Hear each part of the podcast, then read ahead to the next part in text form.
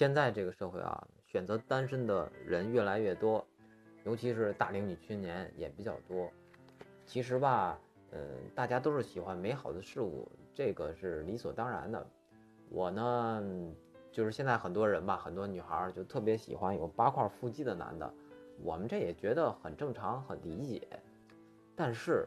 有一个惊人的现象，大家发现没有？就是百分之九十的女的都喜欢八块腹肌的男士，但是他们不知道一个现实情况是，百分之九十的有八块腹肌的男的，他都喜欢男的。这个你喜欢的东西，他性取向本来就有问题，这你永远在不了一起啊。所以这个就是大龄女青年越来越多，